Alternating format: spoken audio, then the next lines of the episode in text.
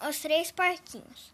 Os três porquinhos estavam felizes construindo suas casinhas quando, de repente, eles receberam uma mensagem no celular que o lobo mau estava voltando para comer os três porquinhos. Eles saíram correndo para terminar de construir. E o lobo chegou super rápido em sua bicicleta motorizada. O lobo assoprou a primeira casa de palha e ela voou. O primeiro porquinho correu para a segunda casa. E o lobo soprou, de, destruindo-a.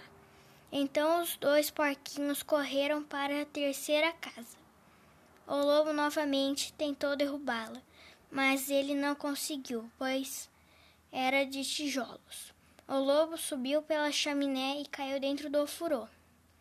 Ele saiu em busca de uma piscina geladinha. Os três porquinhos os partiram seus amigos por ter avisado sobre a vinda do lobo mau, e eles viveram felizes para sempre.